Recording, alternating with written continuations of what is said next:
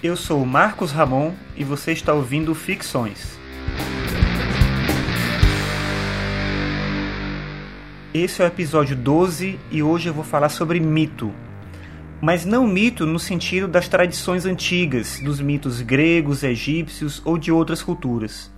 Mas sim o um mito hoje. Em que sentido é importante pensar sobre a necessidade do mito e em que sentido o mito ainda está presente em nossas vidas.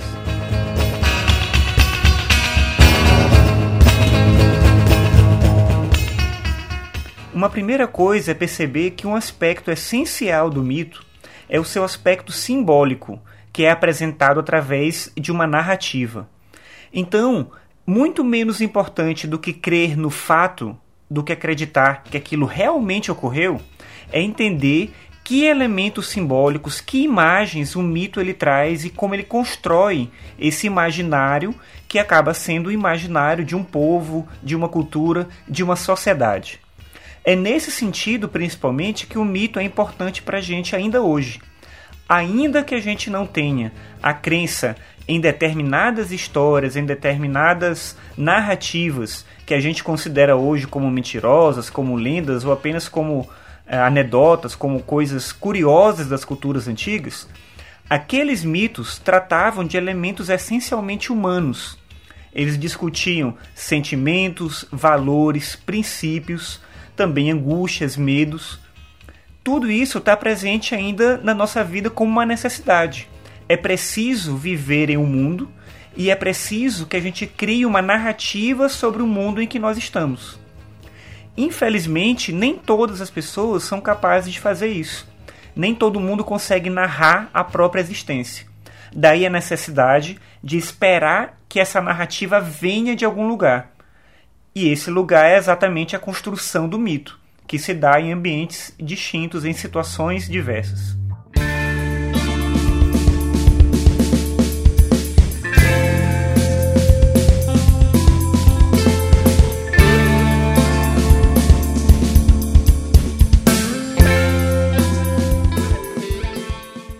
Se na antiguidade esses mitos eram criados em circunstâncias que a gente desconhece, Quer dizer, a gente não sabe exatamente de que forma a cidade de Troia se transformou em um conjunto de elementos que compõem a história de Troia da maneira como a gente conhece hoje.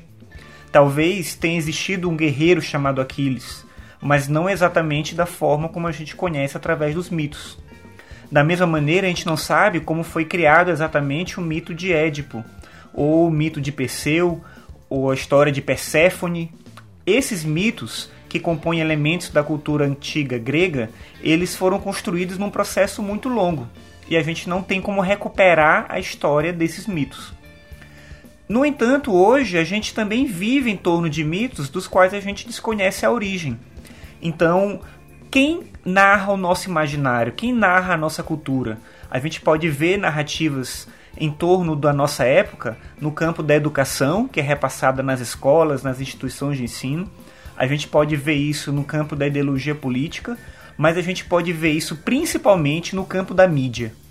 Se eu tivesse que apostar, ou se eu tivesse que apontar um elemento essencial na construção dos mitos, das narrativas da nossa época, eu digo que esse elemento, essa instituição que se apropria do, da narrativa sobre a sociedade atual, sobre a nossa época, é a mídia, nas mais diversas instâncias que a gente pode imaginar inclusive no campo da internet, quando nos tornamos não apenas pessoas que consomem informação e notícias, mas quando nós passamos também a construir esse imaginário através desde a reprodução de, de memes, de notícias, de informações que são vinculadas nas redes sociais, mas quando a gente passa também a criar o nosso próprio discurso sobre a vida.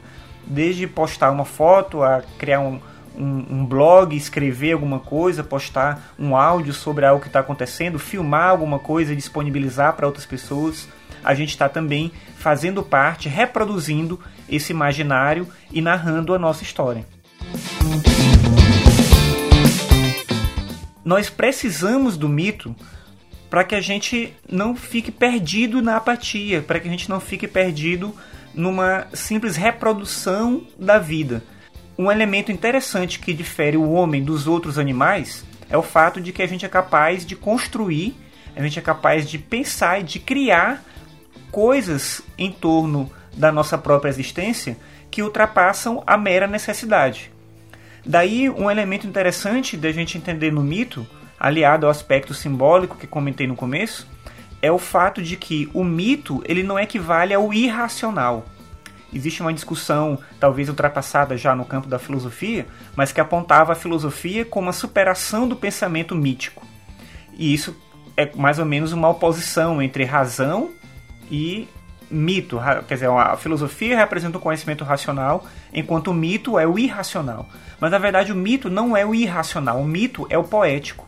E esse poético, esse elemento é, é, que ultrapassa a mera o mero condicionamento para entender as coisas e a objetivação de tudo, determinar tudo em conceitos, esse poético é essencial para a vida humana. E aí que está a necessidade do mito. Só que quando todo o mito ele é narrado de fora, ele é narrado com intenções mercadológicas ligadas a consumo ou, ou, ou pelo menos que seja ao entretenimento, a gente acaba perdendo o elemento mais importante do mito, que é uma construção de um discurso sobre a nossa cultura, sobre a nossa percepção. Então, entender quem a gente é e construir um discurso sobre quem nós somos faz com que a gente consiga é, tornar a existência mais significativa. Perder isso e deixar todo o papel da narrativa da nossa época para instituições específicas, sejam elas religiosas, educacionais, políticas ou midiáticas, é também abrir mão da nossa própria existência. Abrir mão da nossa existência no sentido mais autêntico que ela poderia ter.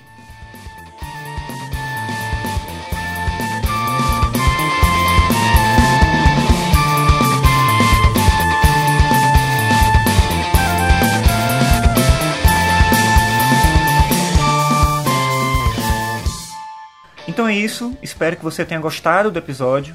Você pode acessar todos os episódios do podcast no site www.marcosramon.net podcast. Lá tem todas as publicações, tem também um link ali para você acessar o meu blog, os textos que eu escrevo.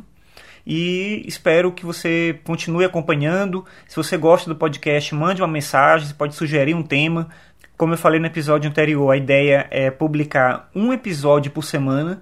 E aí, caso você tenha alguma sugestão, algo que você acha que é importante tratar, um tema que é relevante ser discutido, pode sugerir que eu tento, dentro das minhas limitações, né, da minha capacidade de abordar esse tema específico, eu posso tentar trazer ele para a discussão. E na próxima semana eu vou falar sobre cinema e filosofia. É isso e até a próxima.